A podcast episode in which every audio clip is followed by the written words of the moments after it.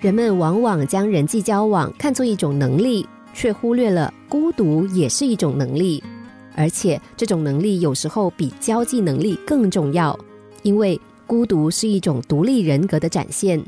如果说不善交际固然是种遗憾，那么不耐孤独未必不是一种缺陷。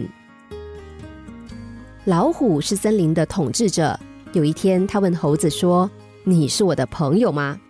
猴子满脸笑容的回答：“当然，我永远是你最忠实的朋友。”老虎说：“既然如此，为什么每次我在管理中犯错误的时候，都得不到你的忠告呢？”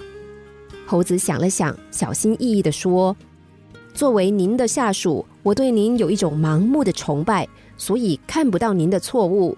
也许这个问题，您可以去问问狐狸。”于是老虎找到狐狸，问了他同样的问题。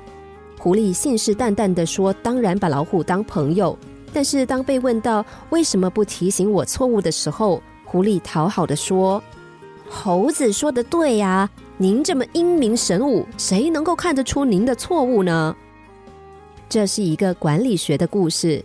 可怜的老虎虽然威风凛凛，但却陷入了高处不胜寒的孤独。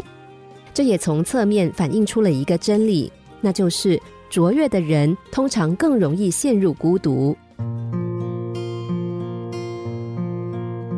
只有那些耐得住寂寞的人，才能够守得住繁华。境界越高的人，能够作伴的人就越少。想要成就一番事业，我们就得学会和自己独处，让自己的心灵得到成长。心灵小故事，星期一至五下午两点四十分首播，晚上十一点四十分重播。重温 Podcast，上网 U F M 一零零三 t S G。